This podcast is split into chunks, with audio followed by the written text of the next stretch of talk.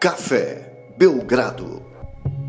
Amigo do Café Belgrado, mais um episódio do podcast Café Belgrado, mais um episódio da competição Belgrade Madness, a competição mais tumultuada, a competição mais disputada, a competição mais quente deste momento. E eu, Guilherme Tadeu, estou aqui com Lucas Nepomuceno para falar deste grande duelo de hoje. Sim, 2001 vai enfrentar 2013. E aí, Lucas, está animado para esse grande embate dessa grande competição, a maior competição do país? Olá, Guilherme, olá, amigos e amigas do Café Belgrado. Estou animadíssimo. Agora é hora de pegar no bril, né? Belgrade Madness. Agora pare. Belgrade Madness agora sim, não tem nada pela frente, a não ser o puro suco do caos. E Guilherme, queria sim ter essa certeza de que é a competição mais quente do país, mas tem coisas improváveis acontecendo que me fazem até duvidar disso. Mas não sei se você, você vai quer ouvir. Mal do Madness, não, é pelo isso? contrário. Apenas talvez tenham competições que a gente aqui no, na nossa bolha talvez não esteja percebendo, enquanto tem, tem muita gente ligada aí em outras competições país afora. Se Vai você falar me de esporte? não é esporte, quer dizer, não sei, não sei nem que competição, qualificar essa competição. Deixa eu dar aqui um, um parêntese, pode ser? Começar Pode com ser. parêntese é confuso, mas acho que Fique à vontade, fico, fui obrigado através das É moderno circunstâncias. É, Depois de 22, pode começar com parênteses. É assim, Guilherme. Aqui na quarentena, na minha casa, coisas terríveis começaram a acontecer, né? Meu notebook deu problema, depois o ar-condicionado do, do quarto das minhas filhas deu problema, e aqui em Fortaleza isso é um problema grande, né? Não é um problema médio, não. E, recentemente, um drama completo, né? A máquina de lavar pifou. Agora, ao tentar centrifugar qualquer coisa, ela ameaça tocar fogo na cozinha, que é junto com a área de serviço. Então, não é recomendável, né? É, apesar da máquina de lavar ter esse poder de se auto é, jogar água em si mesma, se estiver pegando fumaça, não é bom, não é bom a gente arriscar. Então, comecei a pesquisar, Guilherme. Não dá para ficar em plena quarentena sem a máquina de lavar. É, eu não tenho skills aí de, de um bom lavador. Não tenho nem tanquinho, Guilherme, por incrível que pareça. É, então, comecei a pesquisar novas máquinas de lavar, buscando aí opções modestas. Agora aconteceu um drama. Quando eu precisei trocar o notebook, tinha muitos, muitos e muitos canais e, e links aí ajudando as pessoas a escolher o seu notebook, né? Qual o notebook Onde certo? que isso vai dar, gente? Qual o notebook certo? Qual, qual a configuração ideal para você e tal? E aí dá para você perder horas e horas, né? Até escolher um e depois, assim que você compra, você se arrepende imediatamente. Se você não faz isso, você não é humano, Guilherme. Ou então você tem dinheiro para escolher o que você quiser. Mas comigo é assim, né? Eu procuro, procuro, procuro, comprei. Ai, caramba, não devia ter comprado esse. Mas tudo bem. Aí é, é fácil. Assim, tem, tem como você se informar para Tem comprar uma notebook. lógica. É. Agora, da máquina de lavar, eu ficava vendo o vídeo, por exemplo, da Brastemp falando da sua máquina. Quer dizer, eu não devo Você vai falar falar Brastemp. marcas? Não posso falar, É. né? É, ou outra... Se você for falar todas, tudo bem daí. Ok. Ou então vou olhar o vídeo da Electrolux, ela vai explicar lá por que, que a dela é a melhor, né? Mas não tem aquele isento, aquela, aquela opinião isenta da pessoa dizendo, cara, essas duas máquinas aqui eu prefiro essa, né? Ou será que não tem? Esse é o grande plot twist, Guilherme. Porque ao começar a pesquisar demais, e aí é algo que eu não recomendo a todos, porque pesquisa demais na internet dá problema. Por exemplo. Se for na área de saúde, Lucas, a pessoa sai dali do Google diretamente para um hospital preocupadíssimo. Sim, claro. É, e então pesquisei demais, devo dizer que me excedi e cheguei num link que eu só posso qualificar, Guilherme, como delicioso barra tenebroso. Lucas, eu queria criticá-lo pelo. criticá-lo não, elogiá-lo. Porque nós estamos ganhando tempo aqui nessa grande competição Sim, grande Madness, ganho de tempo.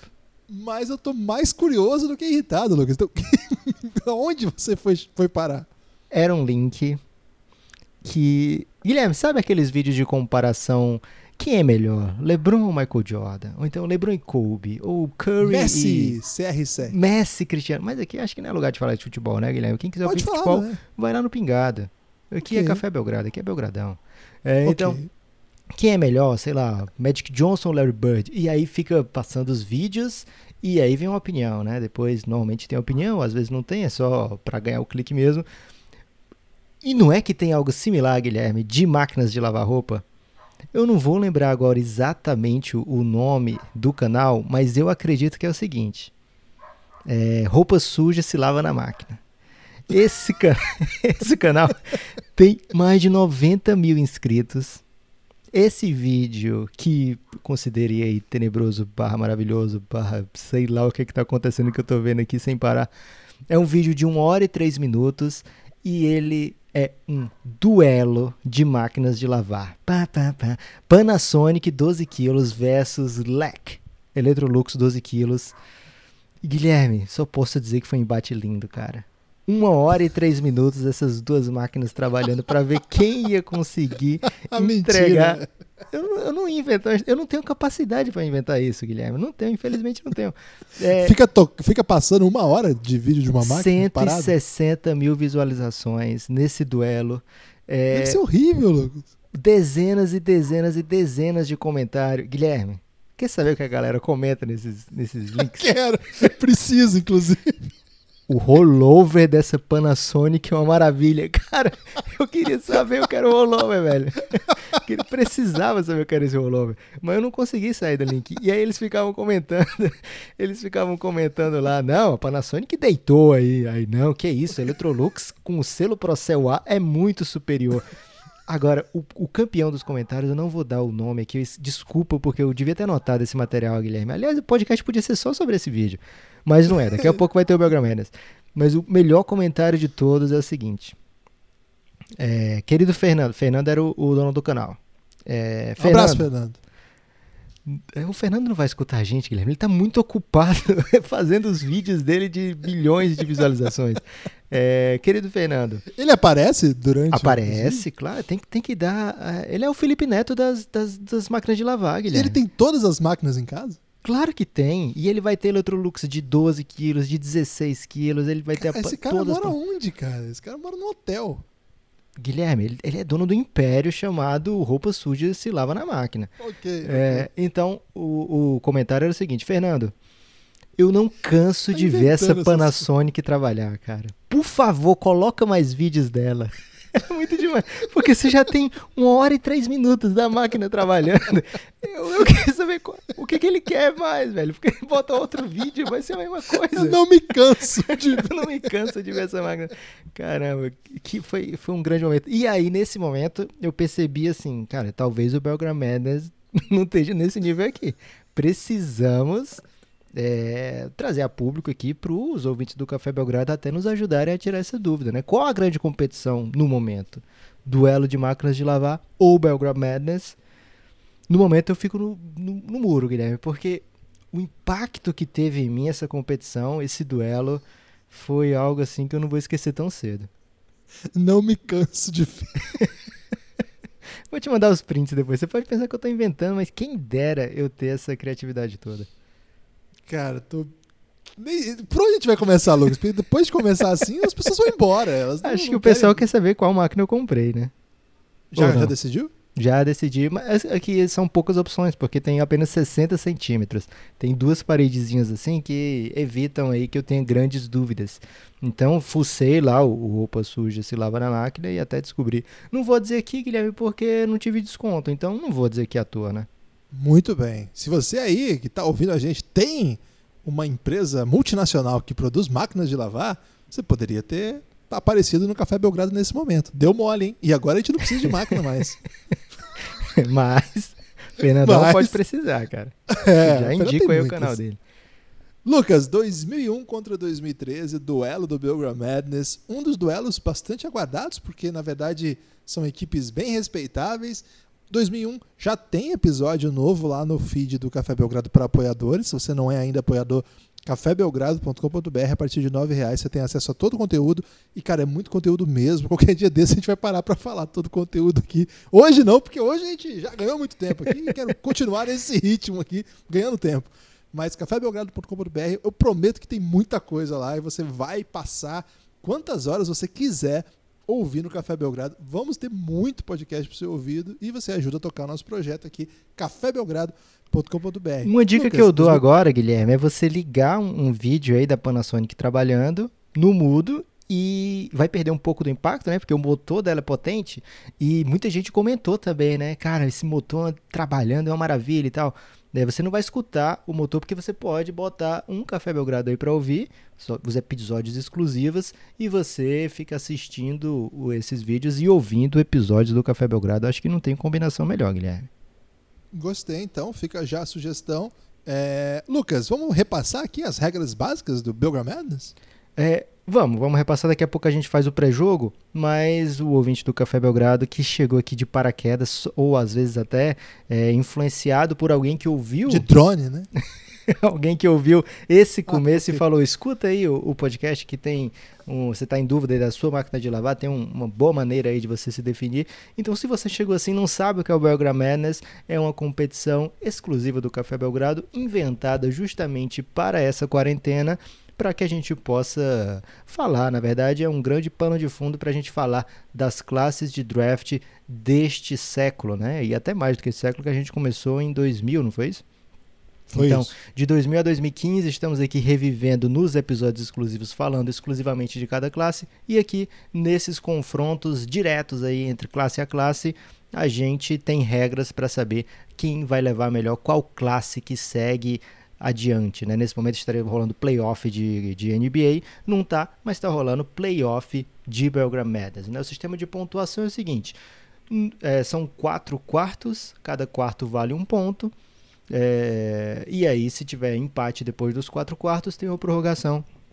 O primeiro quarto é baseado numa skill individual de análise subjetiva por nossa parte, onde a gente vai eleger um representante da classe de cada draft e essa pessoa vai decidir o primeiro quarto para sua equipe. Né? Então, é, eram 16 opções lá no grupo do Telegram do Café Belgrado para apoiadores Insider. É, teve um sorteio, né? as pessoas sortearam, escolheram lá um número e assim sorteou o, a skill de cada jogo do Belgrado Madness. A desse jogo aqui é muito interessante, tanto a do primeiro quanto a do terceiro quarto. Então, o primeiro quarto vale um ponto e é uma análise subjetiva nossa, onde a gente vai é, decidir quem ganhou. O segundo período é uma análise objetiva, quantitativa. Qual é o critério? Quantos jogadores desta classe foi, foram All-Star nos seus quatro primeiros anos de carreira profissional, de carreira na NBA? Quatro por quê, Guilherme? Afinal, o mundo é muito maior do que quatro. Porque, como o Lucas Olha que quatro anos pode demorar, viu, Guilherme? Meu Deus.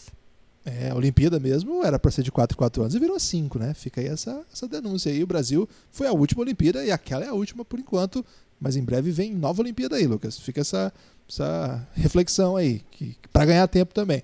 Então, assim, como que funciona?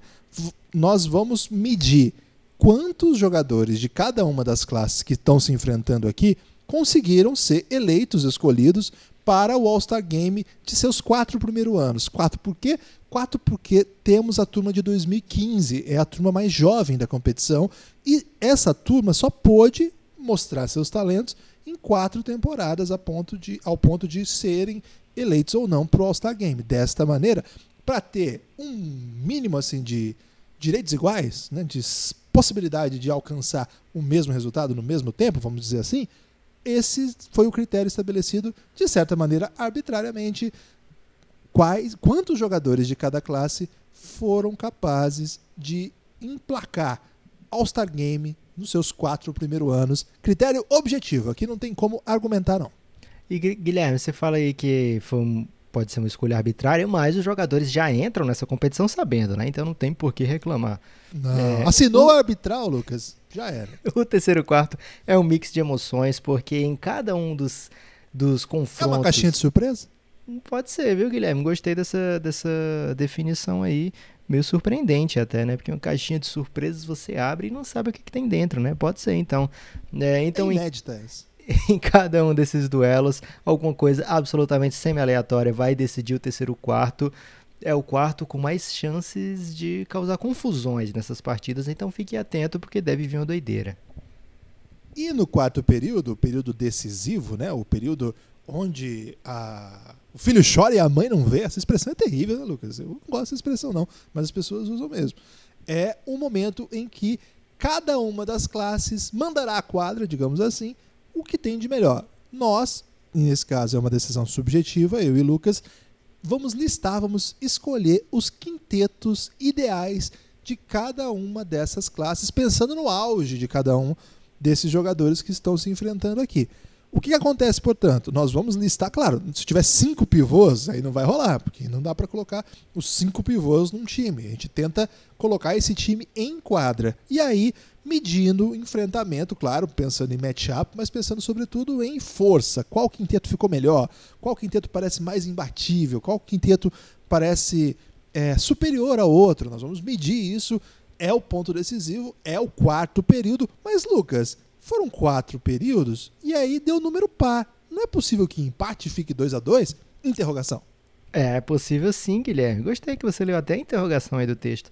É, caso o empate persista após os quatro quartos, teremos, lógico, overtime, para usar o inglês necessário, e vai ser um duelo entre os All-Rookie Teams eleitos daquela classe, é, também considerando o auge desses jogadores, né? Não é a temporada de novato deles, mas tem que ser, ao invés de ser o quinteto ideal, o quinteto que foi escolhido naquele daquele ano, né? Muitas vezes, por exemplo, acontece doideira. 2013, Michael Carter Williams foi eleito o novato do ano, né? É um cara que vai jogar aqui nesse, nesse jogo, desse, desse Belgram Madness. Porém, a carreira dele não o coloca entre os cinco melhores dessa classe. É, jogadores em um All-Rookie Team não podem ser colocados na prorrogação, a não ser que a sua classe não tenha cinco jogadores eleitos para o time ideal de novatos, né? É, jogadores que foram de que não entraram no All-Rookie Team, mas acho que eu expliquei errado, Guilherme. Os jogadores, vamos supor que nesse draft de 2000 e, e draft de 2009, que aconteceu recentemente aqui o confronto lá no YouTube, só tá no YouTube por enquanto. Daqui a um tempo vai entrar no feed normal do Café Belgrado, mas por enquanto tá só lá no YouTube. 2009 contra 2007, Curry contra Kevin Durant. Foi um jogaço, Guilherme. Posso falar isso aqui? Melhor jogo até agora. Até agora, porque esse aqui promete também. Mas, por exemplo, okay. lá naquele jogo, o Blake Griffin não estava no time, no All-Rookie Team de 2009. Por quê? Porque ele não jogou é, a temporada de 2009, mas jogou a de 2010 e aí sim pôde e foi eleito novato do ano e, pô, e como ele estava num All Rookie Team e é dessa classe, ele pôde entrar no jogo. É, então é um pouco confusa a prorrogação, mas até agora a gente não precisou jogar prorrogação, a não ser talvez no jogo lá do YouTube. Então fiquem atentos que se rolar aqui a prorrogação, você vai acabar entendendo. O Guilherme também tá, o Guilherme também está confuso, podem ficar tranquilos. Entrem lá no nosso YouTube, Café Belgrado, para acompanhar esse confronto. Se você não acompanhou ainda, 2007 contra 2009, porque ficou sensacional mesmo. Alto elogio para você ir lá, clicar, seguir, ativar a notificação, sininho, caralho a 4. E o seguinte, Lucas, tem uma questão. Por que será que é caralho a 4 e não a 5, a 6, né? Eu não vou explicar também. isso não, Guilherme, mas eu tô querendo fazer um collab aí com o canal de Máquina de Lavar, porque eles podem trazer muitos seguidores pra gente. Fica aí já então o pedido aqui. Se a gente, em vez de mandar collab, a gente mandar um collab, será que ele topa? 2007 a 2009 lá no YouTube. Lucas, o vencedor de hoje, 2001 contra 2013, vai enfrentar precisamente o vencedor daquele duelo lá. Então, fiquem aí atentos chave difícil aqui para essas quatro equipes, hein, Lucas? É verdade. E por que, que é difícil, Guilherme? Porque 2013 traz jogadores assim muito aqui já é nosso pré-jogo, né? Muito modernos, muito eu diria até únicos, né? Porque a gente está falando de uma classe que tem Yannis, uma classe que tem Rudy Gobert, é, uma classe que tem Oladipo, cara, são jogadores assim muito impactantes na NBA e muito difíceis. Assim, o Oladipo até é mais normal de ser encontrado, mas principalmente o Yannis, né, muito sui generis, muito único, muito especial, né? Então, quando você tem um cara desse nível de talento, mesmo que o restante da classe não aparentemente não seja tão potente, você já se torna assim você entra para competir qualquer jogo, né? Você tem o Yannis, você entra para competir qualquer jogo. É, enquanto 2001 é uma classe que tem nada menos que oito All-Stars, Guilherme. Então é uma classe muito profunda. A gente falou dessas duas últimas classes, dessas duas classes nos dois últimos episódios exclusivos para apoiadores, porque justamente foi o confronto que deu mais dividido, né? Nos, entre todos os ouvintes que votaram lá no nosso bracket, esse foi o que mais deu split, deu meio a meio aí, com um pouquinho mais de votos para 2001, acredito pelo volume né, de, de jogadores que estão na lista de All-Stars, que podem entrar no Hall da Fama, etc. É, mas 2013 ainda tem história para ser contada, ainda tem grandes jogadores também que ainda não foram All-Stars, mas podem ser. A gente está falando aqui de sete anos apenas de, de carreira na NBA, então é uma classe pra gente. Esse confronto aqui, Guilherme, tá demais. Você tem um favorito para esse confronto? É, acho que é um confronto muito equilibrado. Não vou é, colocar favoritismo nenhum. Vou muretar. Porque, Lucas, manter um nível de muretagem assim, pra, antes de começar o episódio é sempre importante, né? Porque você cria expectativa no ouvinte que fala assim: caramba, eles não sabem mesmo quem é melhor aí, vai dar jogo bom isso aqui. Então, mesmo se eu tivesse algum favorito, acho que esse era o momento de não Lucas. Guilherme, lá no Giannis, o Caio Coelhoso foi o responsável por fazer o sorteio Grande, Caio. deste jogo, né? Deste jogo específico, ele foi o responsável de sortear o primeiro quarto. E o primeiro quarto, Guilherme, vai ser decidido por um skill que, cara, tal a priori 2003, 2001 poderia sofrer, né? Porque é uma skill assim um pouco mais é, dessa geração, né? Guilherme, melhor corner tree esse a gente tem que achar aquele jogador que mais vai se encaixar nessa posiçãozinha ali. O cantinho do PJ Tucker, o cantinho do. Não, não vou falar Bruce Bowen aqui porque eu odeio esse cara. Mas aquele cara que, que vai lá pro cantinho e mata a bola. Né? O cantinho, por exemplo, onde o Ray Allen meteu aquele, aquela bola, uma das mais espetaculares da história da NBA.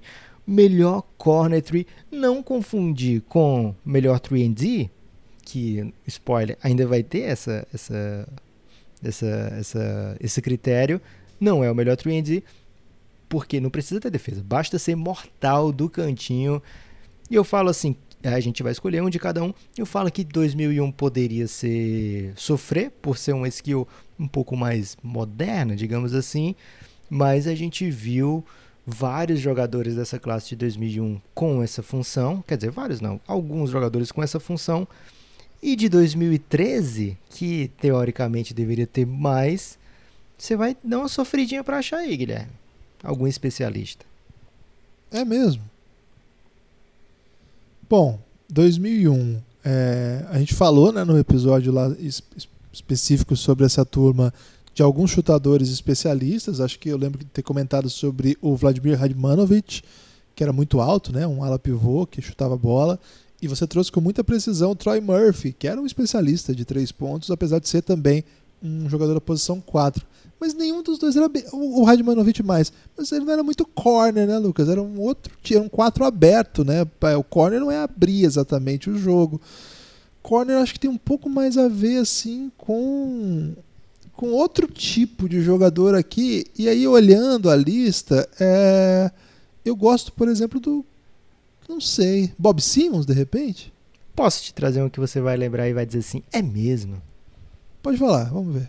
Um jogador que é um 3D excelente, teve suas temporadas lá de, de flertar com os 40% dos arremessos de três pontos e em certo momento da carreira, um certo GM muito analítico pensou, cara, esse cara aqui vai fazer eu ganhar muitos jogos. E aí trouxe Shane Battier para o Houston Rockets. Estou falando de Daryl Morey, o GM, Shane Battier, o jogador, e um jogador que vai ganhar os seus, o seu título pelo Miami Heat e num time que tinha Bosch, num time que tinha LeBron, num time que tinha Wade, muitas vezes ele ia lá pro cantinho do pensamento, ficar só esperando para lançar suas brabinhas, né, do, do, do, dos três pontos. Ele não é um super especialista para o que a gente pensa hoje do 3D. 3D o cara vai ter que do 3D não, do corner 3, ele vai ter que meter seus 40 e tantos por cento, porque aquela bola ali teoricamente é o, é o três pontos mais fáceis, né? É, então E, mas assim, ele é muito de cantinho, porque ofensivamente ele não era assim uma grande ameaça em vários sentidos. Ele era uma ameaça a partir daquele ponto ali. Ótimo passador também, então se a bola chega ali para ele e a marcação fecha, ele, ele já sabe como dar prosseguimento a essa jogada, mas o volume dele de bolas de três pontos era realmente, naquele ano de 2012, 2013, por exemplo, era realmente daquele cantinho. E a passagem pelo Houston Rockets foi o que fez desabrochar essa faceta na carreira de Shane Battier. Por isso aqui, ele é o meu representante, a não ser que você traga outro aí que seja mais legal, meu representante para 2001 nesse, nesse primeiro quarto. Não, gostei do Shane Battier. Ele, ele até dava a possibilidade de jogar com cinco abertos, né? Porque jogava ele na 4 e o Chris Bosh na 5 em algumas situações, dando para jogar um armador, assim, um cara wing, sei lá, o Ray Allen, de repente, mais LeBron e Wade, né? Era um cara que de fato ali desempenhou esse papel mesmo. Acho que hum, talvez, sobretudo no Miami Heat, ele foi esse 3D, para chamar de corner 3, sei lá. É, no Houston também, né? No Houston ele teve bons momentos também. Acho que faz bastante sentido, Lucas. Gostei. Não vou, não vou brigar por essa, não. Tô fechado contigo. Um dos caras mais inteligentes que já passou pela NBA. Excelente jogador, né? E não é por acaso que o Daryl Morey traz ele para o Houston Rockets, né? É... Ele nunca vai fazer 10 pontos de média na NBA, até curioso isso, né? Um jogador com tantos anos de NBA, passou e com tanta moral, não chegar a 10 pontos, algo que quando você estava draftando lá em 2001, você estava pegando um jogador no top 10, você queria isso do jogador, né? Não, eu quero que ele faça meus 15, meus 20 pontos por jogo, você espera isso. Mas ele é um cara que contribuiu muito por todos os times que passou e nunca foi um unidimensional ou nunca foi é, um jogador que vai te entregar ofensivamente, vai carregar o seu time ofensivamente, não sei numa noite ou outra, né, numa noite inspirada e tal, mas ele não era esse jogador super ofensivo, ele era um jogador, como você falou, Guilherme, muito inteligente. Agora, 2013, a gente até falou isso no episódio lá sobre o draft de 2013. Cara, é um draft esquisitinho para chutadores, né? Eu tenho alguns especialistas de três pontos, até porque nessa geração não tem como não ter, mas não tem um nome óbvio para essa para essa disputa aí não, Guilherme. Você vê algum nome assim com muita, muito favoritismo para ser o representante? Eu acho assim, eu acho o Tim Hardaway o, talvez o grande chutador, assim, autenticamente um chutador dessa classe e ele não é exatamente um corner tree, ele é um chutador de todos os cantos, né, Lucas? Ele não é necessariamente um cara que fica parado ali, mas como chutador, para mim ele é claramente superior a, a por exemplo, o, o Shane Battier. Agora, eu não sei se ele enquadra exatamente nisso que nós estamos buscando aqui, né? Porque o corner, o chutador de corner, ele é meio que um especialista nisso. O Tim Hardaway, ele agora jogando ao lado de Luca Doncic, ele está pela primeira vez, talvez pela primeira vez, é, tendo a op oportunidade de jogar sem ficar driblando o tempo todo, sem tendo que criar seu próprio arremesso, mas pegando e jogando mesmo. Acho que isso dá uma outra dimensão para o jogo dele. Quando ele joga nesse nível, ele é muito, muito bom mesmo. assim. Ele é um, um jogador de alto nível, mas de novo, ele não é exatamente o corner, ele é mais da linha do perímetro de frente para a cesta, ali que está a, a, ampla a, o, o, amplo volume dele, é um jogador bastante ofensivo, bastante agressivo, mas eu não sei se encaixaria nessa definição. Em, em outro sentido, tem alguns jogadores que são até especialistas, mas uns especialistas que eu não gosto. Por exemplo, o Red Bullock devia ser um corner tree, Lucas, mas ele é um corner tree que não mata tanta bola. É, não, não dá nem pra. Você bota aí, você já, já se sente mal, né? Você, se você falar, não, é uma competição, você vai escolher, eleger uma pessoa do draft para representar aquela classe e você diz, é o Red Bullock, é, fica bem. Você já, já sai atrás, Guilherme, não tem jeito. É, o Tim Hardaway não é realmente um corner tree, ele é um não é um corner tree é ótimo, né? Ele não é um cantinho de tree. ele não é um especialista do corner, ele não dá volume do corner. Se você dá uma olhada nos, nos arremessos dele, no shooting shot dele, não vai achar um, não vai, não vai ver que ele vai ver que ele não é prolífico do corner, até do direito ele arremessa um pouco mais do que do esquerdo, do esquerdo ele praticamente não vai lá, mas como você falou, Guilherme, ele é agressivo da cabeça na da, da linha de três pontos, né, da, daquelas linhas é, em diagonal e de frente para a cesta do, da zona morta, antiga zona morta que agora é muito viva, não, não é não é esse jogador. O CJ McCollum é um excelente chutador, é um exímio chutador, mas ele também não vai não, ficar no é. cantinho, né? Porque ele é um cara que fica com a bola na mão, né? Ele é um cara que cria os seus arremessos, é um cara que é, agride no pick and roll. Então, ele não tem esse volume também. Então, seria injusto eu dizer, ah, ele é um excelente chutador, é, mas ele não sei nem se, se, por exemplo, se fosse 2009, pegasse o Curry, eu não sei se ele se enquadraria nessa especificidade. Ele vai ter o melhor corner, lógico, em comparação com qualquer um, mas é mais do que ser bom do cantinho, né? É, é, é ser um especialista do cantinho. Essa é a ideia dessa, desse, desse, desse duelo, desse embate aqui. Eu tenho uma sugestão, Guilherme, para 2013, que é um cara que teve temporadas de 44% de três pontos, é, jogando arremessando em alto volume, né, mais de quatro bolas por jogo, outras várias temporadas, né, algumas temporadas acima de 40%. É, Otto Porter, ele jogava num, nesse período que foi o seu auge né, de, de, de arremessador, porque depois que ele vai para o Bulls ele não, não tem nem tantos jogos assim, né? Ele se machuca, primeiro ano ele vai bem, depois ele para o segundo ano ele se machuca e não consegue jogar, não consegue é, dar, ter sequência, né? Mas enquanto ele jogava e jogava com muito volume no Washington Wizards, ele tinha um aproveitamento sinistro e ele jogava ao lado de John Wall e Bradley Beal, dois caras que abriam muito o jogo, né, criavam espaço e deram a ele essa oportunidade, essa possibilidade, essa essa liberdade, eu diria até, para ser um excelente, um exímio especialista das bolas de três pontos arremessos bem menos contestados né, do que o que devia.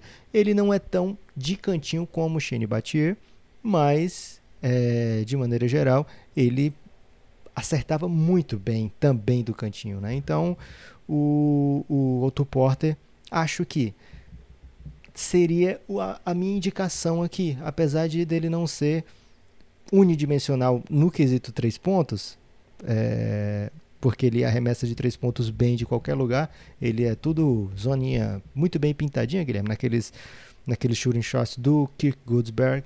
Ele não vai fazer feio de nenhum lugar dos três pontos. Ele é quentinho, ele é vermelhinho em todo canto. É, zonas quentes, né? Então eu acho que ele acabaria sendo. Tem outros jogadores que vai mais ou menos naquele estilo do do Red Bullock, né? Você não vai se sentir bem oferecendo, ah, vou botar o André Robertson para representar, né? Ele só tinha esse arremesso e muito ruim ainda. Ou o Allen Crabbe, que tem mais qualidade, porém não virou titular, né? Então fica difícil quando você indicar aí para representar uma classe inteira. Acho que seria meu nome, Guilherme Otto Porter. É, o, outro cara que dessa lista que você sabe que é a função dele, mas você se sente meio mal por colocá-lo na disputa é o Alex Abrines, né? Sei que você ia na falar NBA, KCP. Eu também posso falar do KCP. mas, mas, o Alex Abrines, ele era na NBA isso, né, Lucas? Ele não fazia mais nada além disso. Ele ficava parado lá, esperando alguma bola que Sim. o Westbrook passasse para ele. E aí, tanto que não deu certo que ele acabou a carreira dele na NBA, né? Ele voltou para Espanha, um menino que tinha bastante potencial, mas ninguém, ninguém se importou assim quando o Abrines é, deixou de fazer parte da NBA. Então, ai, eu, eu acho que de fato é, é, difícil topar o Otto Porter do ponto de vista do especialismo, né, Lucas? Porque ele não era mesmo isso, não, não é também. Mas pra, pelo argumento da. E o Tony Snell? Pensei nele, mas o problema é que ele tem um volume ali que às vezes ele chuta 35, 36. Mas ele é mais corner, ele é mais especialista em corner do que exatamente o Otto Porter, né? Mas a questão é essa, né, Lucas? Nós vamos pegar o melhor chutador para não passar vergonha ou os corner que a classe trouxe mesmo, os caras, os especialistas de três que a classe trouxe? Porque assim, eu acho que o Otto Porter é, é mais jogador. É difícil falar isso, né? Porque são jogadores tão diferentes, mas é mais jogador do que o Shane Batier. Mas a gente está dando uma forçadinha para não ficar feio para a classe de 2013, né? Então, acho que a gente vai ter que ser um pouco criterioso aqui, Lucas, para saber o que a gente vai querer fazer com isso, assim. Você tem aí o, o shot chart do Kelly Olynyk? Porque ele, às vezes, ele é mais especialistinho de três, hein? Mas eu também tô pensando nele de frente pra cesta também. É, o Kelly Olynyk, ele normalmente ele tá envolvido no pick and roll, né? Então, raramente ele vai ter aquele ele, ele quando ele não estava envolvido no pick and roll, quando ele jogava, por exemplo, no Miami e às vezes ele jogava com é, aliás, desculpa, no Boston, ele jogava com outro big, é, tinha até essa possibilidade dele ficar no cantinho lá, né? O Al Hofford fazendo pick and roll e o Kelly Olynyk no cantinho é, mas por ser um big, normalmente o, os seus lances de arremesso é quando ele está envolvido no pick and roll e acaba sobrando lá para o pick and pop. Ele tem na sua carreira apenas uma temporada acima dos 40% e vinha fazendo agora no Miami também essa temporada acima também de 40%, mas volume um pouco baixo, né? Três bolas de três pontos assim, é engraçado falar que um Big tá com volume baixo chutando três bolas de três pontos por jogo mas no caso é quase todas as bolas dele, né? Ele, ele é o cara que é, tá ali para isso, né? Para espaçar a quadra com o seu tamanho e fazendo afastar do aro defensivo o big do outro time, né? Então ele é, tem essa especificidade, né? Essa, esse especialismo, digamos assim, de ser um, um big que abre, um big que, que chuta, que vai criar espaço para que os jogadores de perímetro do seu time consigam agredir o aro e pegar de fora, né? O, como eu estava falando, o shooting short dele vai ter pouca, pouca mesmo bola de três pontos do corner. Mas quando ele está no corner direito, ele mete bem. Do corner esquerdo, nem tanto. Mas o volume de bola de três pontos dele é mais ali na zona do pick and pop, né? Que é quando ele faz a parede pro para o jogador do perímetro e ao invés dele fazer o corta-luz e fazer o pick and roll, fazer rolar para dentro do garrafão, ele afasta-se do, do para a linha de três pontos para justamente forçar o seu marcador, né, o seu big man a tomar a decisão. Ou cola nele ou acompanha o jogador com a bola e aí ele se torna uma ameaça é, intensa, né? Se o jogador abandona a marcação dele, ele fica com um arremesso digamos assim, livre. Então, ele é um big man especialista, mas não tem 40%, não, tem, não é próximo de 40% e não costuma ser essa, ter essa função de ficar no corner, porque raramente ele vai jogar com outro big, né? Hoje em dia é muito difícil você ficar colocando dois bigs, é, dois caras menos móveis, né? E eu tenho um, um, uma grande raiva da, da falta que ele fez no Kevin Love, tirando a chance da gente ver um playoff, uma final incrível em 2015. Lucas, é, os undrafted não podem ser listados? Porque aí eu tenho a solução para 2013. Hum, gostei, gosto do modo que você pensa. Claro que pode. 2013, ou oh, os undrafted fazem parte sim da classe. Já foi algo usado, inclusive, aqui nos Belgrade Madness. Então eu acho que a gente tem que escolher entre Seth Curry, Troy Daniels ou o meu favorito, acho que vai ser o seu também, Bob Covington.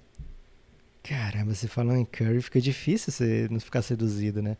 Porque Só o sobrenome já ganha um duelo, né? Então, o Seth Curry, pelo arremesso de. pelo volume que ele tem, ninguém na história da NBA arremessa melhor de bola de três pontos do que ele. É... e ele não é o jogador que vai criar. Normalmente ele tá não. lá no cantinho, né?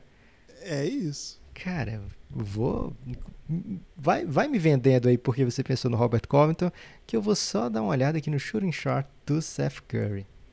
O Bob Covas, né, o Robert Covington, ele é mais um 3D. Por quê? Porque ele, além de ser um ótimo arremessador de corner, ele é, evidentemente, um ótimo defensor. Né, Eleito para o All Defensive Team da última temporada Eleito que ele jogou inteira.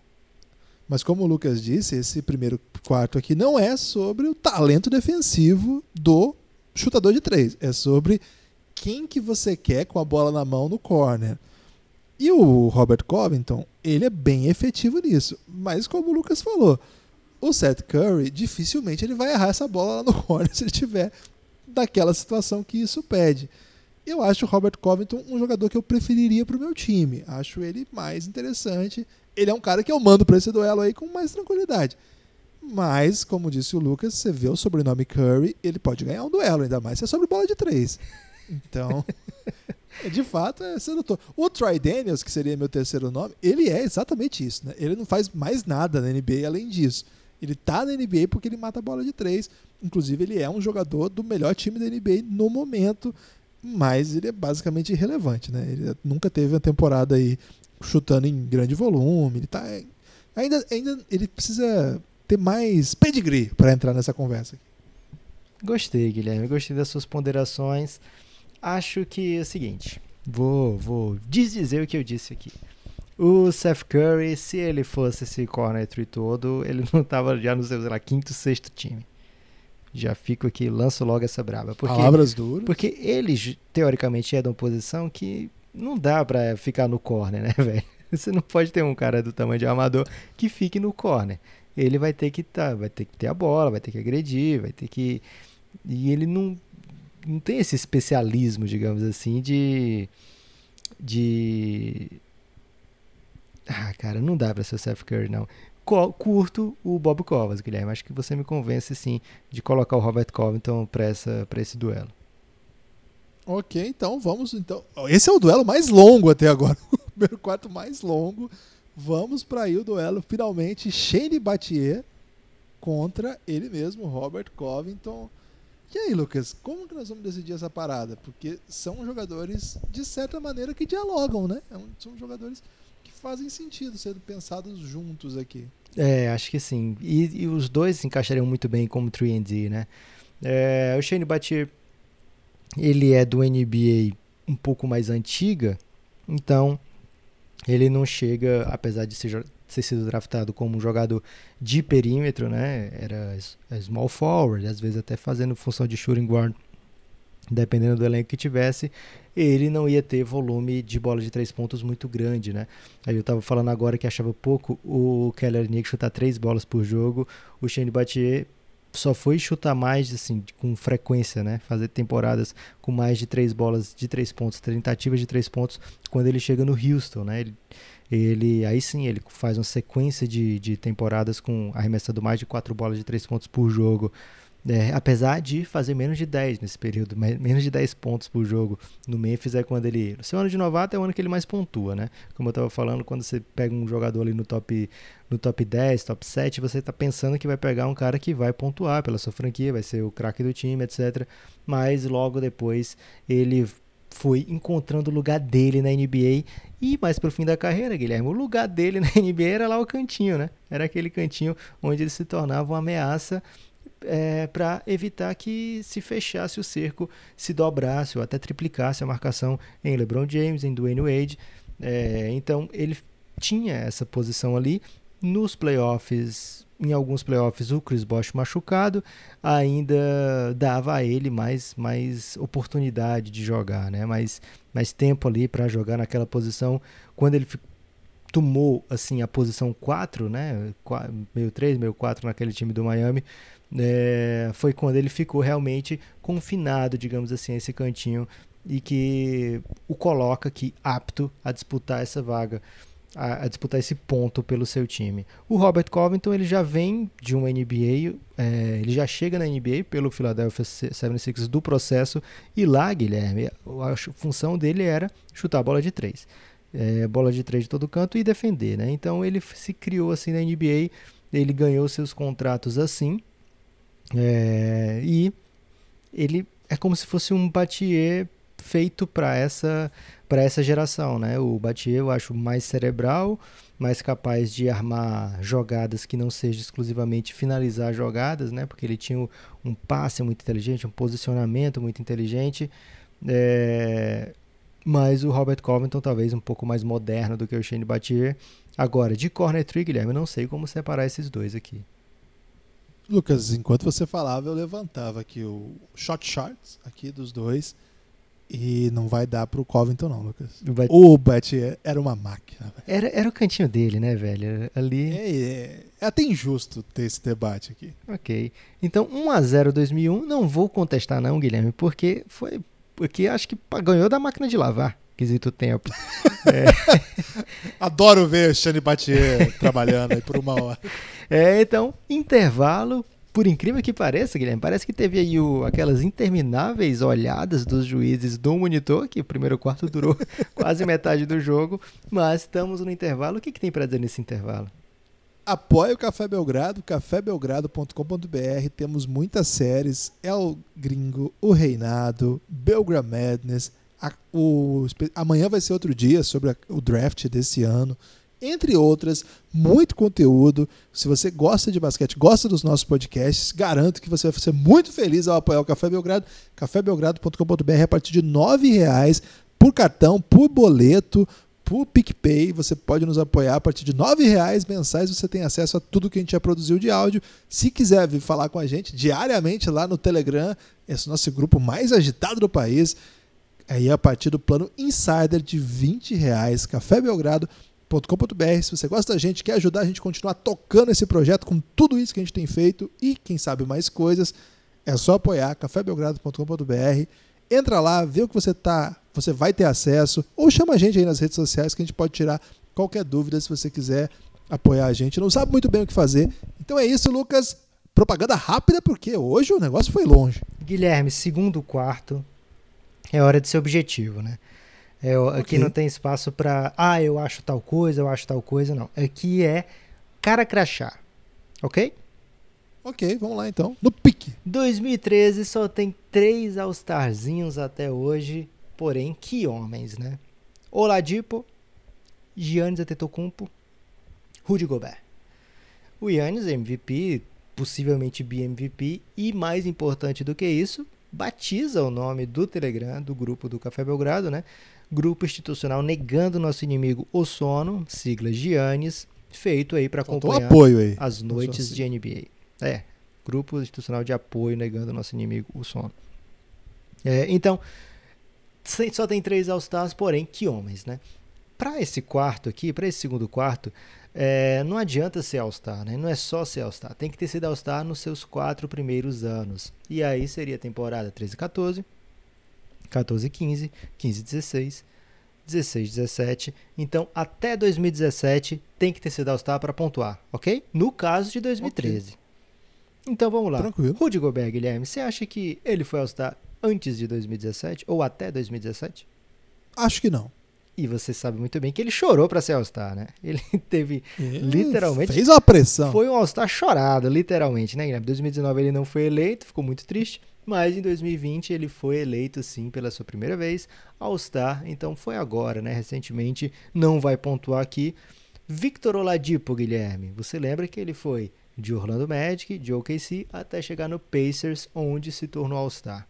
Você acha que ele foi antes ou depois dos seus quatro primeiros anos? Eu acho que foi depois também, Lucas. Ele demorou um pouquinho para jogar nesse nível de All-Star, hein? Correto, ele foi All-Star em 2018 e 2019, duas vezes All-Star. É, então, mais um que não vai pontuar. Olha que drama, Guilherme, que vive é, a classe de 2013, né? O Yannis, Costas na parede, Lucas. O Yannis, você lembra, Guilherme, que chegou vindo da segunda divisão do basquete grego. Você acha que em quatro anos deu tempo dele se tornar um All-Star? Cara, o Yannis ele é diferenciado, hein, Lucas? Eu acho que pode. Se, se, alguém tem chance nessa classe, tem que ser ele. E ele pontuou, né? Pra não ficar tão Rapaz. feio. Yannis vai lá e pontua. Sempre ele, né, cara? É o MVP. É, Yannis, ele foi se alçar em 2017 apenas, né? E olha que drama, né? Porque é, só um pontinho. E além disso, Guilherme, além de ser só um ponto, só uma vez, né? Se der empate, também só um a pontuação de 2013 aqui, é, porque se tiver empate no, nesse segundo quarto, como é que desempata? É quantas vezes aqueles jogadores foram ao Star nesse período né, de quatro anos. É, quando teve empate, por exemplo, da classe de 2006, Brandon Roy foi o cara que levou 2006 à vitória. Então, 2013 leva apenas um pontinho. Guilherme, quer saber quantos All-Star ao todo tem a classe de 2001? É muita gente, hein? Oito All-Stars. Oito All-Stars. Agora, algumas peculiaridades. Tyson Chandler, segunda escolha do draft, foi ser All-Star só em 2013 pelo Knicks. Olha que coisa, velho. 12 anos de carreira ele vai ser All-Star pela primeira vez. É algo muito. O Knicks faz isso com as carreiras, Lucas. O, o Knicks deixa as, as, Pessoas em evidência. Ok. Gerald Wallace, um cara que foi draftado, depois passou pelo Charlotte Bobcats, quando teve aquela, aquele draft de expansão, ele se tornou o principal jogador, talvez, do, do Charlotte Bobcats. Só vai ser All-Star em 2010, Guilherme. Então é mais um que não vai pontuar aqui. Mehmet Okur, um pivô que chutava muito bem bola de três pontos, turco, chegou a ser All-Star pelo Jazz em 2007, Guilherme. Olha só mas também não vai pontuar porque aqui de 2001 só vai pontuar quem chegar a ser All-Star em 2005. É. Tá enchendo de esperança o torcedor de 2013, hein, Lucas? Mas ainda tem bastante All-Star. Zach Randolph. Passou por Tardio. vários times. Tardio também. Carreira conturbada. Só em 2010 e em 2013 foi ser All-Star. É, então, não vai pontuar aqui também. Olha quem é que sobra. Paul Gasol, Joe Johnson, Tony Parker, Gilbert Arenas, claramente os quatro maiores talentos aí no quesito All-Starzismo, né? É, Gilbert Arenas foi All-Star três vezes, Guilherme. E incluindo 2005, né? Então, no apagar, Já empatou. No apagar das luzes, Gilbert Arenas da sua carreira empata, né? Então, sobra aí para Tony Parker, Paul Gasol e Joe Johnson ver se vão dar essa, esse ponto da vitória. Você quer começar por qual? É, Tony Parker. Tony Parker. Tony Parker foi All-Star seis vezes na carreira, foi campeão quatro vezes na carreira. Chegou em 2001 a NBA. Você acha que ele foi All-Star nos seus quatro primeiros anos? Ai, cara, era difícil ali, hein? Porque nos primeiros anos ele só tomava expor e jogava no Oeste, né? O Oeste, ele chegou, ainda tinha John Stockton, ainda tinha Gary Payton. Ah, quem mais? Jason Kidd era leste, né? Steve Nash. Uh, não sei, hein? Acho que demorou um pouquinho mais que isso. 2005, talvez. 2007 eu sei que foi o grande ano dele. 2005 mas... pontuaria ainda. Ah, então talvez ele tenha sido sim. E errou, Guilherme. 2006 Errei. ele vai ser All-Star. Na temporada 2005 2006, né? Mas só All-Star Game só em 2006. Então no apagar das luzes também não pontua, né? Quer dizer, no acender das luzes, nesse caso dele, não vai pontuar. É, Joe Johnson, sete vezes All-Star, Guilherme. O jogador que mais vezes foi All-Star nessa classe ele vai ser All-Star em 2007, né? Ele já, já tinha passado pelo Boston, já tinha passado pelo Phoenix Suns, só vai ser All-Star em 2007, não pontua. Sobrou para caramba, sobrou para Paul Gasol, Guilherme, tentar ganhar esse ponto fácil aí para 2001. E aí, Paul Gasol, jogador terceira escolha, é símbolo do Memphis Grizzlies, é draftado pelo Vancouver, né? Mas aí já joga quando ele joga já é Memphis. Ah, Vou te lembrar que ele jogava no, no, Oeste que tinha Kevin Garnett, tinha Tim Duncan, tinha, sei lá, é, Cal Malone. Cheque. Tinha, é, mas cheque, é, tinha cheque, é big, né? E aí, você acha que rolou ou não rolou? Cara, tem que ser que ano pra, pra 2005. ser? Ah, cara, ele foi, ele foi muito bem no começo dele. Vou apostar que sim, Lucas. e você não digo que não me surpreendi que você votou sim, Guilherme, mas você vai estar tá errado, cara. Porque ele foi ser All-Star a partir de 2006. Empatou, então? Então empatou. E o, o pior que tipo isso? de empate, Guilherme, que não tem buzzer beater, porque os dois foram All-Star apenas uma vez, com um jogador só e uma vez nesse período. Cara, isso não aconteceu na história de todos os drafts. A gente falou aqui do pior draft de todos os tempos que é o draft de 2000, e isso não aconteceu com eles, cara, e aconteceu com essa classe, com essas classes, né? Quem diria? Duas classes que mostram amadurecimento tardio, né? É, algumas classes acontecem de alguns jogadores se tornarem All-Star nos primeiros anos e não, não terem carreira nem de perto de algum desses caras que a gente citou aqui, para você ver que o cara sair jogando bem em um ano não significa tanta coisa, né? O que importa é a longevidade, é a possibilidade de continuar evoluindo. E agora, Lucas, que empatou, o que, a gente faz? Empata? Um pontinho para cada, Guilherme. E fica 2013 aí, ficou como esperança aí, de repente, para, por exemplo, CJ McCollum, ainda pode ser um All-Star. O Steven Adams, ele não é um jogador, por exemplo, inferior ao Mehmet Oku, né? É outro tipo, completamente diferente, mas, cara, pode rolar, né? Então, é, Tyson Chandler, até mais parecido com o Steven Adams, né? Um cara assim muito defensivo, muito protetor de área, que não tem tanto talento ofensivo. É curiosíssimo, né, que 2001 vai produzir oito All-Stars, alguns Hall da Fama e apenas Gilbert Arenas vai pontuar nesse. É, cara, o Belgram Madness é sim, Guilherme, como você muito bem trouxe, uma caixinha de surpresas. Ah, isso não acontece lá nas competições de máquina de lavar. Isso não acontece. duvido. Normalmente lá, aquele, aquela, aquele time que já vem com maior investimento, Guilherme, normalmente leva melhor lá.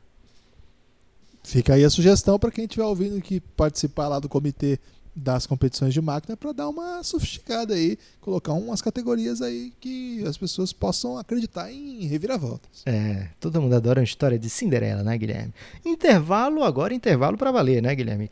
Fim de, de primeiro tempo, tá 2 a 1 aí para a classe de 2001, algo inédito aqui no Belgrade Madness, provavelmente não vai acontecer de novo.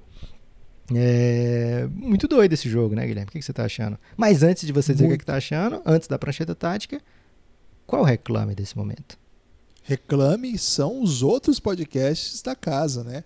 Elástico Mental, com um episódio incrível novo com o casal Pandeló. Ouçam esse episódio. Só digo isso pra vocês. Ouçam esse episódio. Se vocês gostam da doideira que é o Belgram Madness, vocês vão gostar desse episódio. Ouve lá, É Elástico até mais Mental. fácil gostar daquele episódio do que do Belgrade Madness, hein, Guilherme? Ah, isso aí com tranquilidade. Mas eu tô dizendo, se a pessoa tá aqui e gosta desse podcast, Lucas, não tenho dúvida que ele vai ótimos momentos com esse episódio. Vai lá no Elástico Mental. Vale a pena nosso podcast aí de cultura e sociedade para falar sobre a vida, o universo e o cantor Naldo, né, Lucas? Nesse episódio, o cantor Naldo teve um dos maiores protagonistas aí da sua trajetória. Mandar um abraço para Natália, mandar um abraço para Daniel e para todo mundo que gosta do Elástico Mental. Além disso, devo convidá-los a ouvir o nosso podcast de futebol e outros esportes, ou de outros esportes, incluindo futebol, o Pingado. Mas Gravando na verdade é futebol, episódio. né, Guilherme? Tem uma bola na capa agora. Uma bola de futebol na capa. É. A gente está buscando aí o fute, os boleira, a boleiragem, né? Então, estamos falando de Bundesliga, vamos falar da Liga Portuguesa, que começa essa semana, entre outros assuntos. E, na verdade, o podcast é mais sobre os outros assuntos do que propriamente esses jogos aí, Lucas. Mas falamos bastante sobre os jogos também. Então, procura aí no seu feed, pingado, e procure também o Elástico Mental. E, se puder, claro, siga lá no YouTube, já citado aqui. Lucas, prancheta tática? Prancheta tática, Guilherme. Dessa vez você nem precisa aí é, invocar Juarez Soares, porque o jogo já tá pegando fogo. Tá um jogão. É, algum hot take aí pra esse intervalo? Acho que é, esse jogo pode ser o primeiro a ter prorrogação, hein, Lucas? Há essa possibilidade. Fica difícil porque tá ímpar até agora, né, Guilherme? Só tem mais dois quartos, teria que acontecer mais um empate aí. Não é impossível. Sempre espero inesperado. Sempre espero inesperado, não é impossível. É, Quem e- falava isso mesmo? É o Pablo, em Backyardigans, naquele episódio que que ele é um super espião internacional. Ok? Fica aí então a E é um episódio duplo, tá? É, segunda temporada, gente. É, é demais. Isso aí é algo que vocês não devem perder. É, Guilherme, É o nome do meu cabeleireiro, Lucas Pablo. ok. É, um- Muito tempo que não o vejo, inclusive.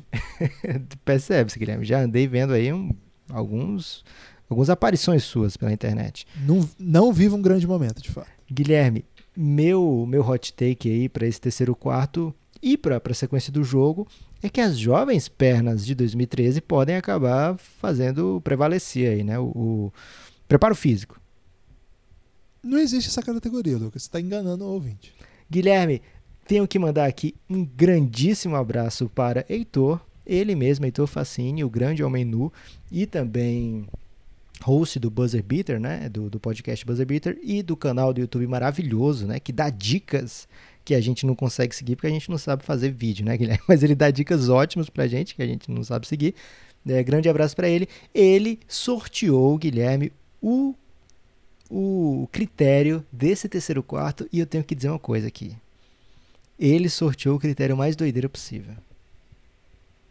Qual, qual é o critério? Mais do que glúteo? Prêmio DeAndre Ayton de menos desastrosa, pior pique no top 10. Cara, eu acho que tem que, tem que trazer máquina de lavar para que explicar aqui. DeAndre Esse... Ayton, cara? É porque assim, o DeAndre Ayton, ele é uma pique ruim, porque poderia ser outros jogadores melhores, mas quando você pega na, na primeira escolha, ou numa escolha no top 10, um jogador que você não devia ter pegado, devia ter pegado outro, ainda assim ele pode ser melhor do que vários, né? Ele não é a pior escolha possível. Então, é, o prêmio DeAndre Ayton de menos desastrosa, pior pick no top 10. O que que isso significa? Vamos olhar o top 10 desses dois drafts, vamos ver qual é a pior pick aqui. E aí, entre as piores picks, procurar a menos desastrosa. Tá. Ok, A- acho que eu entendi, Lucas. E assim, Guilherme, já aconteceu outras vezes no Belgrade Madness da bola procurar o craque, né? Acho que não tem drafts melhores pra gente usar esse esse critério, porque em 2013 tivemos o momento mais o que está acontecendo da história dos drafts? E 2001 a famosa escolha, a famosa opção de Michael Jordan no comando do Washington Wizards já por Kwame Brown mostrando que não é que aquele negócio de entende porque esteve lá não é bem real, Guilherme. O Pelé já tinha acabado com essa máxima, né, Lucas? Porque o Pelé, quando comentava, era maravilhoso.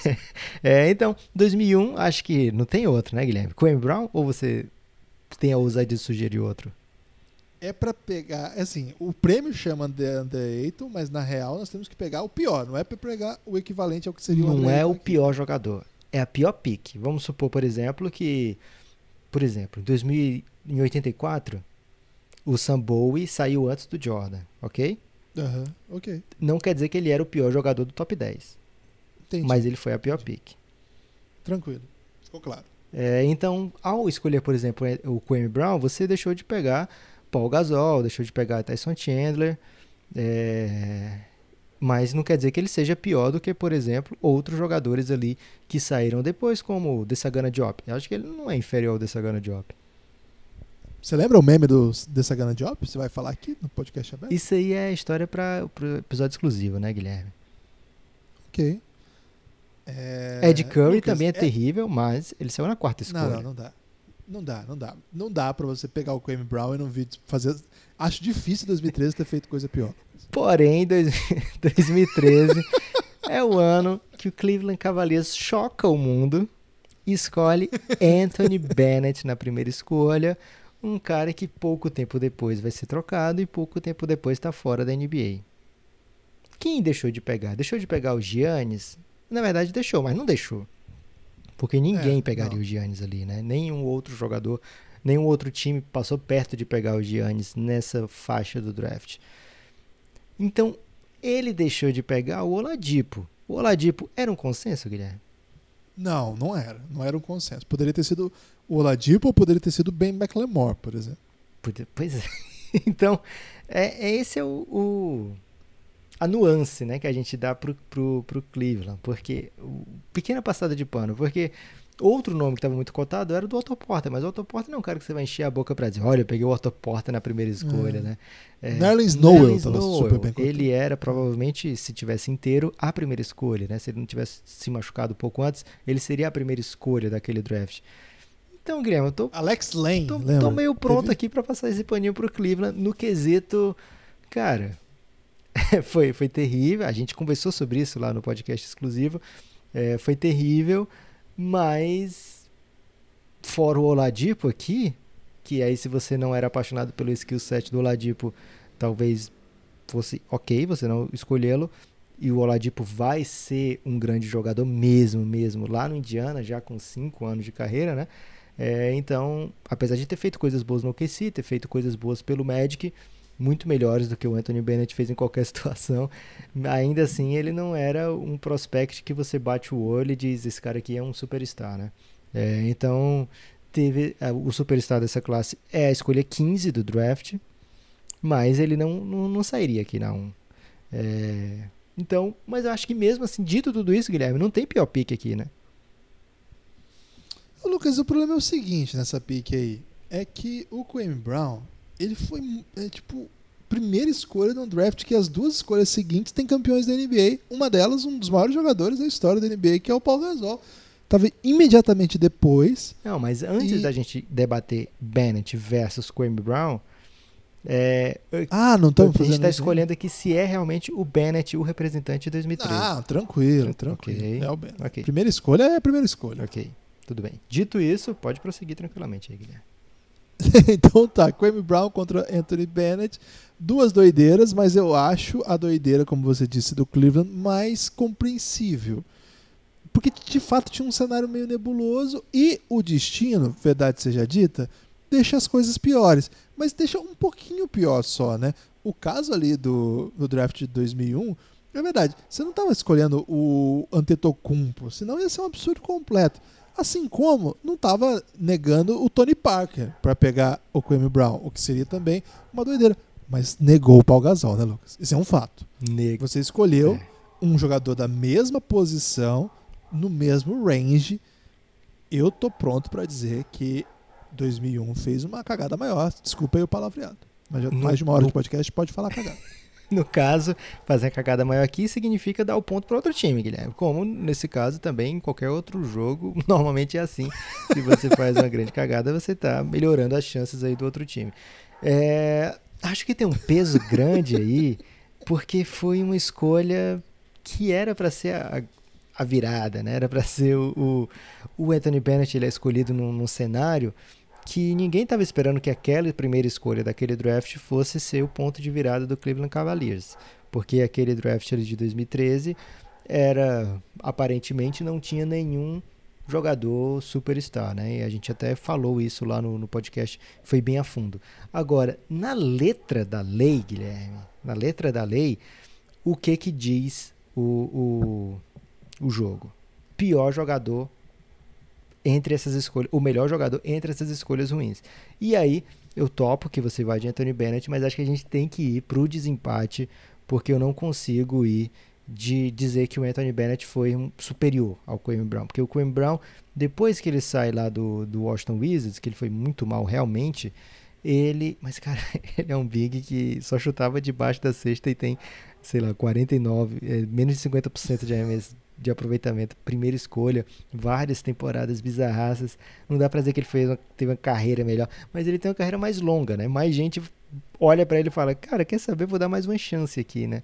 É, então, acho que eu nem lembro qual que tá de desempate, vou até vendo aqui enquanto você defende aí se vai de Anthony Bennett ou se vai de Quinn Brown. É, Não, mas peraí, eu entendi uma coisa. Hum.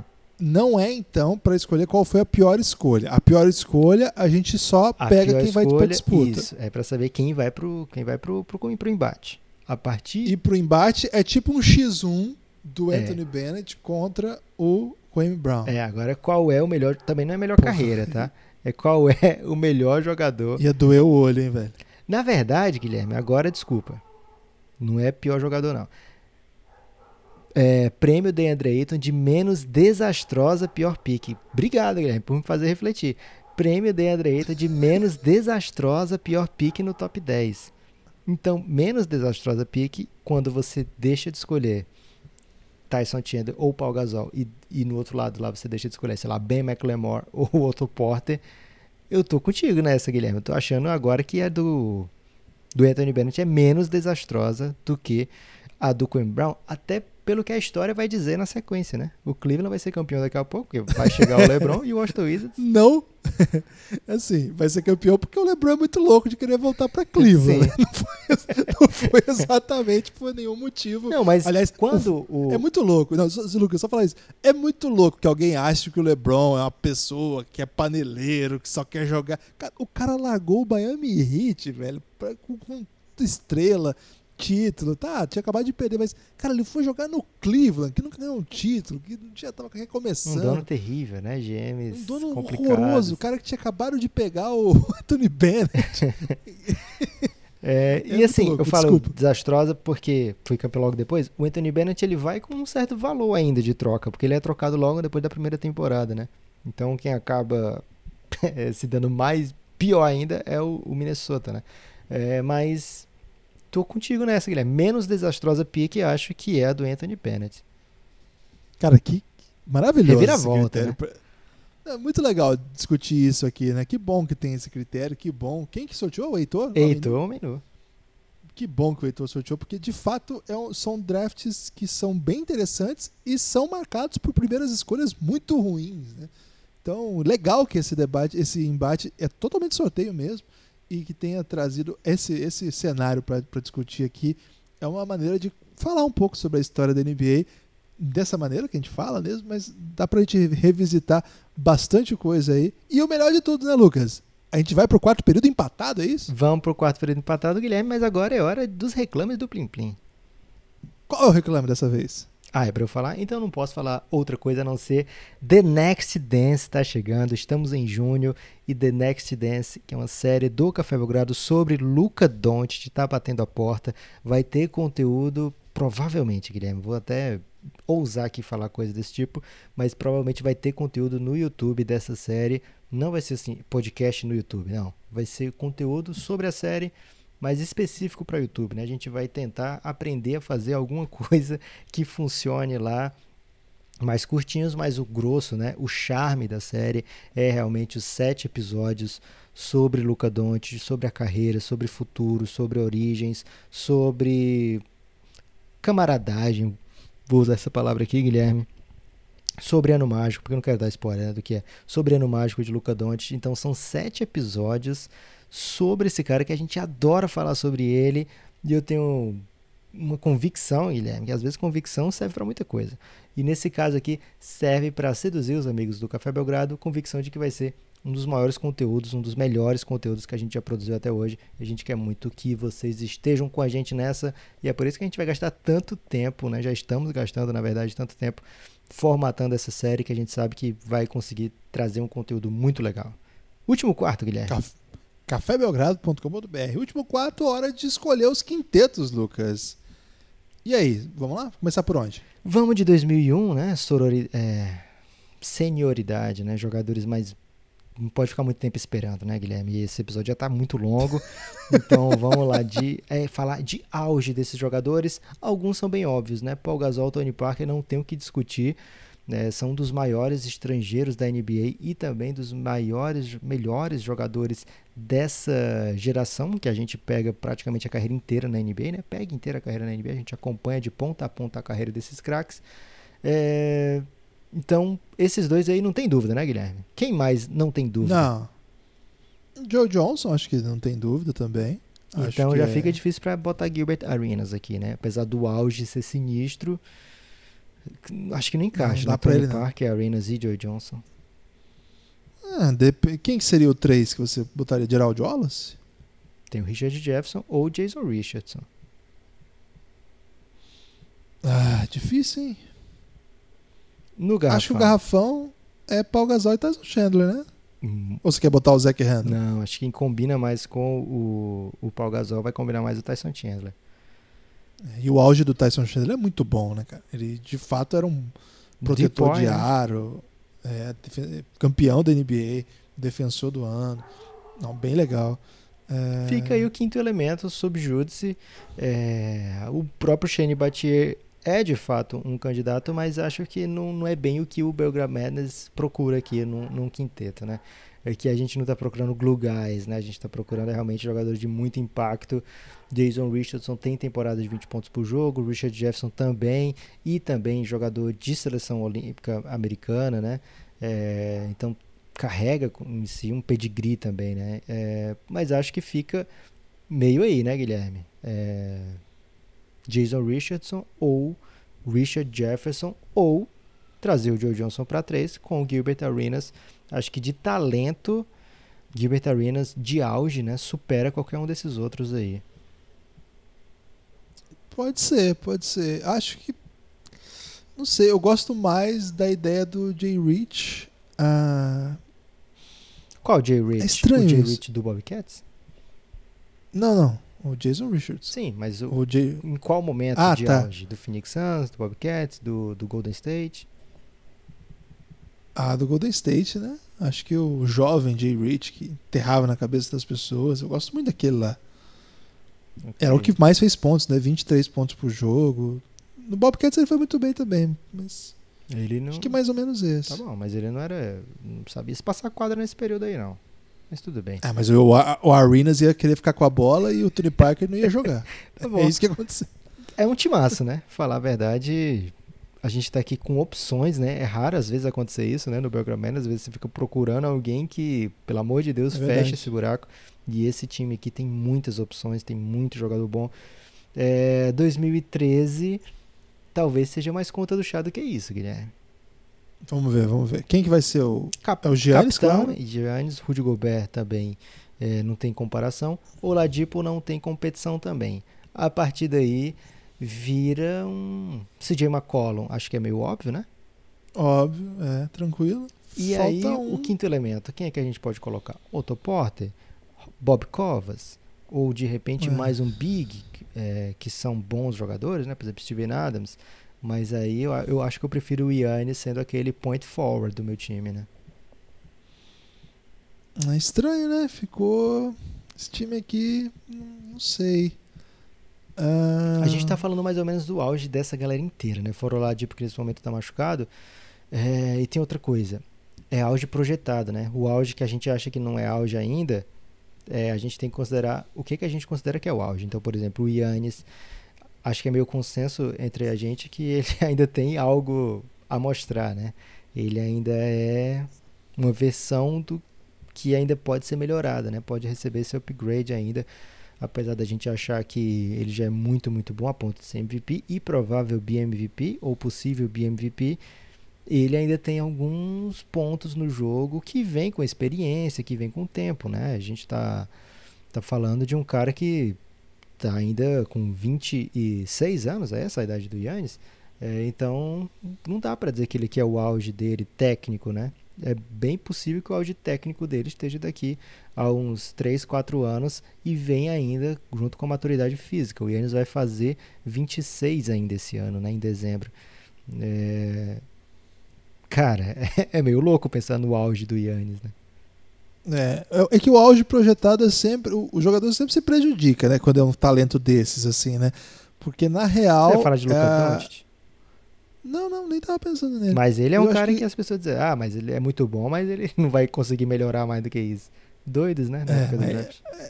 É, mas aí tem que bater a cabeça na parede, né, Lucas? Aí, com doido você não discute. É, infelizmente é uma coisa que a gente não tem conseguido fazer. A gente tem que discutir com doido hoje em dia. Mas é um tipo de coisa assim que. é- é, a gente pode projetar, mas qualquer cenário que a gente projete talvez não atinja o que vai ser o Giannis. Imagina esse cara com chute de três, cara. Ao mesmo tempo, você não tem coragem de projetar um Giannis totalmente é, imbatível, o novo LeBron, como eu acho que ele pode ser. Eu acho que é isso aí, o destino dele mesmo. Porque, cara, tem muita coisa pra ele fazer ainda pra gente começar a falar esse tipo de coisa. Então, o Belgrade Madness segunda edição talvez faça mais justiça ao tamanho do Yannis, mesmo a gente tendo essa cláusula de pensar que esses meninos assim de 2013, que não são tão meninos mais, né? Menino, menino, menino Ney, só que pode ser menino com mais de 30 anos. Esses meninos aqui com mais de 25 já é, já é adulto. Mas acho que eles ter um cara como o Antetokounmpo sai prejudicado, mesmo a gente fazendo essa ressalva. Acho que outros caras aqui nem tanto, mas ele especificamente pode ser que vá ter uma carreira muito maior do que a gente é, é capaz de hoje projetar. E eu acabei de dizer a frase que ele tipo, ele vai buscar tipo o LeBron. então, olha, é um absurdo, né, do que eu tô falando. Mas é isso tudo que a gente espera do Antetokounmpo mesmo. Cara, um cara que foi MVP aos 24 e pode ser É, BMVP é aos 25? É o favorito, deve, tem que ser, a não ser que alguma coisa é, da votação, contexto, etc., dê pro LeBron o prêmio, que vai ser justo, porque é o LeBron, enfim, ou divida entre os dois, mas é um, do- é um dos MVPs desse ano, sem dúvida. Mas ele é, É. tem que fechar, a gente tem que fechar o quinteto, né? O Gobert com o Yannis do lado, acho que é algo que a gente vê, por exemplo, no Bucks com o Brook Lopes do lado, porém o Gobert não espaça, né? Mas não, não interessa É. tanto nesse momento aqui. O time tem CJ McCollum, tem Vitor Oladipo que vão dar essa, esse espaço para o Yannis, digamos assim. É, apesar de, do Oladipo não ser um super especialista, mas ele é o cara que está com bola nas mãos o tempo todo, então é difícil você ele sem a bola, né? Ele sendo um cara off the ball, a tendência é que o chute dele flua melhor. É, Aí falta o último elemento que talvez seja que o Bob Covas, mais uma vez, o não draftado, receba aqui a oportunidade de brilhar, Guilherme. Ou você tem outra opção? Não, eu acho que não pode ser Big, acho que esse time fica inviável se for mais um Big. Acho que Big, no caso, De seria repe- Steven Adams, o de outra qualidade. é, ou Olinik, sei lá, mas acho que não rola. O auge do Olinick é meio triste, né? É. Acho que um cara tipo Tim Hardaway, que já fez 15, 16 pontos por jogo, ajudaria, mas acho que nesse caso o Bob Covas faz mais sentido. É um jogador mais interessante, né? um jogador mais valioso. É, o ano retrasado do, do Tim Hardaway ele fez quase 20 pontos por jogo. A gente esquece um pouco disso. Ele está fazendo uma boa temporada no Dallas Mavericks também, mas acho que ninguém, acho que qualquer GM da NBA trocaria o Covington, ele pelo Covington na hora, assim, se o salário fosse igual, etc. Acho que ninguém vai preferir o Tim Hardaway antes do Covington. E aqui, se é para mandar um quinteto bom, o melhor quinteto possível, acho que o Covington vai ajudar mais do que o Tim Hardaway. É difícil a gente imaginar esse time jogando, mas eu não tenho dúvida que um, um bom técnico conseguiria tirar muita coisa desse time, né? É um timaço. O Ladipo, o CJ McCollum talvez falte aquele armador clássico entre eles dois, mas a gente tem o Yannis aí para ficar com bola, né? Então, e o Yannis é. no auge. É, o Yannis que vai ter mais ainda fluidez para carregar o jogo, né? Para organizar um jogo. É, o Oladipo talvez a gente já tenha visto esse auge, por conta das lesões. CJ McCollum talvez esteja chegando no seu auge. É, e o Ruby Gobert, acho difícil a gente projetar algo melhor do que BMVP, né? Seguido e, e All-Star agora. BMVP não, desculpa, duas vezes defensor do ano. E All-Star agora, acho que é bem seguro a gente dizer que ele está próximo do seu auge, né? Então é esse o time. Acho que 2001 talvez me seduza mais, Guilherme, nesse momento. É, assim, tem algumas coisas que é importante a gente projetar. Esse time do, do Giannis 2013 ficou defensivamente monstruoso, né? Porque Gobert, Antetokounmpo, Oladipo e Covington, cara, fazer ponto nesse time vai ser difícil. O, o CJ McCollum não é exatamente um bom defensor, mas também não é ruim, passa. Agora, esses outros quatro são quatro especialistas defensivos. Poderiam ser ao defensive team da NBA em alguma temporada, podem vir a ser, inclusive montaram um, um cadeado ali importante. Agora, Lucas, do outro lado, tem muito cara que a gente já viu ganhando coisa, né? Isso sempre pesa, ainda que seja injusto para 2013, né? Porque, por exemplo, Tony Parker já tinha ganho em sete anos de NBA, já tinha sido MVP de, de finais no seu é, em 2007, né? Então, depois de seis anos depois do draft, esse cara estava ganhando MVP de finais. É, o Paul Gasol não, o Paul Gasol seria campeão só em 2009. Foi o primeiro título do Gasol no Lakers? Só em 2000 e, é, 2009, 2010. É, é bicampeão. Isso, foi duas vezes campeão. É, 2009. Então aqui, por exemplo, o mesmo espaço de tempo que o Gobert teve até agora, por exemplo, o Tyson Chandler, que é o equivalente ali do matchup, também não havia sido campeão da NBA. O Tyson Chandler só foi campeão da NBA na, no título do Mavs, né, que foi em 2011. 10 anos depois. A gente teria que dar um pouquinho mais de tempo. Porque o, usar o argumento aqui da vitória, esses caras são acostumados a vencer, eu vejo esses caras ganhando, pesa um pouco no quesito da idade, seria um pouco de injustiça. Mas uma coisa é fato, eles fizeram isso, eles ganharam títulos. E um deles foi MVP das finais. O outro foi um dos melhores jogadores de um dos melhores times da NBA sendo bicampeão. Então, pesa mesmo, né? Tem o Joe Johnson que assim, além de ter uma carreira incrível, era super decisivo também, né? Foi ao NBA também. Então, ah, velho, eu gosto mais de 2001. 2001 me parece um time melhor. Mas, de novo, acho que pode ser que o tempo nos mostre que isso foi uma tremenda injustiça. Cara, o que você falou abriu meus olhos, Guilherme. O potencial defensivo do time de 2013 Cara, é muito doido pensar que o, o Milwaukee Bucks tem uma defesa sinistra e não tem esse talento defensivo que esse time aqui vai ter. O Yannis ele já é o principal jogador em defensive rating da NBA. Rudy Gobert é nada mais nada menos que o, o reinante defensor do ano. Robert Covington no seu auge, ele é um dos principais defensores da posição e da NBA. Cara, esses Guilherme, você falou é, podia ser um time defensivo. E o Oladipo, né? E o Ola... Então, você falou que podia ser um time defensivo. 2017 2018, temporada há pouco tempo atrás, que é a última que o Covington e o Oladipo jogam inteiras, né? Ou juntos inteiras. Olha o time defensivo do ano. Anthony Davis, Drew Holiday, não estão nesse time, mas Oladipo, Gobert e Covington. Ou seja, é, três tipo desse isso, time. É. E o Yannis vem ser, depois disso aí, vai ser um, vai ser o Defensive First Team. Né? Ele não foi ainda nesse ano aí, mas ele vai ser depois em 2019 e certamente vai ser em 2020. Cara, que difícil, velho. Que confronto mais chato de decidir, cara. O que, que a gente faz? É, imagina o que vão ser as próximas rodadas, Lucas, porque esse aqui é o primeiro round só. Eu, eu, assim, sinceramente, eu acho que defensivamente esse time de 2013 é bem superior, mas eu acho que ofensivamente 2001 é uma máquina, velho. Porque não tem, para começar, é um armador geracional, Hall da Fama. É um pivô que ofensivamente era. Cara, o Paul Gasol, ele era muito, muito bom. Mas era muito legal de ver ele jogar. Acho que 2013 tem o Antetokounmpo, que está acima dos demais. E o resto, ofensivamente, Lucas, o Ladipo certamente evoluiu muito. Não passa o melhor momento, mas o auge dele, que a gente pode projetar, é de um grande jogador ofensivo também. Mas, cara, compara um, um potencial auge do Oladipo ofensivo com o que o Jay Rich fazia. E agora pega o Joe Johnson, que era melhor ainda ofensivamente do que o Jay Rich. É muita gente que pontua, muita gente talentosa, cara. E no meio disso, Tony Parker. Tony Parker, cara, ele ele dribla, ele fez uma cesta no, na final de 2013, foi 2013 ou 14, 13, né? No jogo 1 de 2013, que ele dribla sentado, levanta e mata um game winner numa final de NBA. Um jogador fabuloso, assim.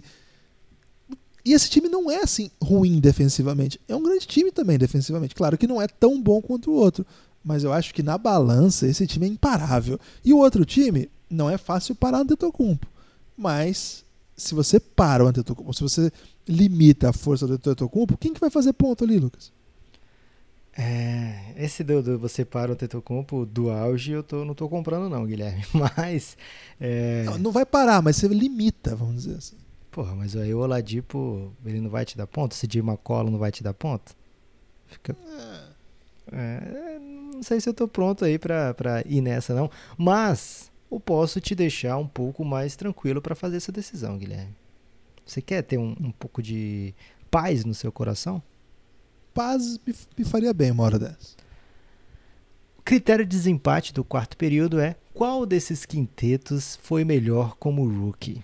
E aí eu tenho um argumento que acaba com qualquer tipo de discussão. Qual que é? Michael Carter Williams foi o rookie do ano de 2013. e, e, foi o Paul Gasol de 2001. E o time ainda contava com Trey Burke, primeiro time, tá? Mason Plumlee e Tim Hardaway Jr., né? É, e o segundo time, apesar de ter um Yannis ali heróico, porque ele era um novato bem médio mesmo, apesar das, das médio no sentido de ele fazer coisas extremamente maravilhosas e outros jogos bem, cara, que você não entendia o que, que ele estava fazendo em quadro, que era melhor ele estar tá na G-League às vezes.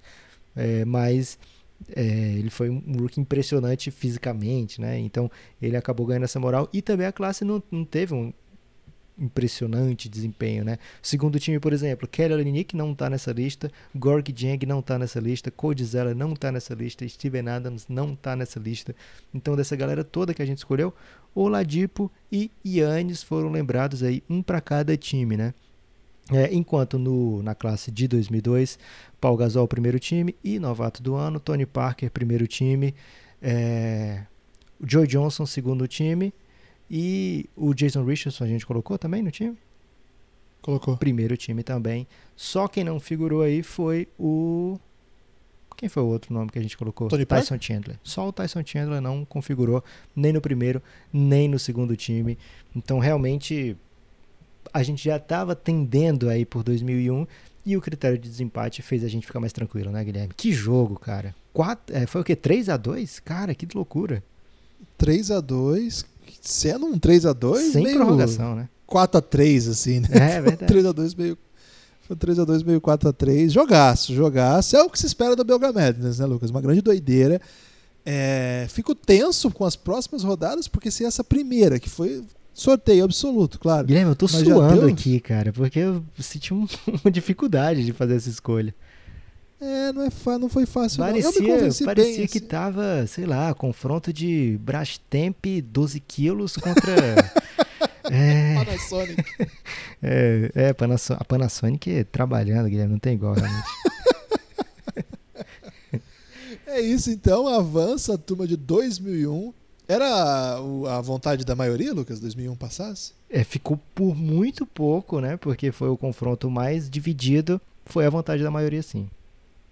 Então a maioria fica feliz, mas a minoria também fica feliz porque foi um grande embate. É, jogou de igual para igual, né? Troféu Então, igual para igual.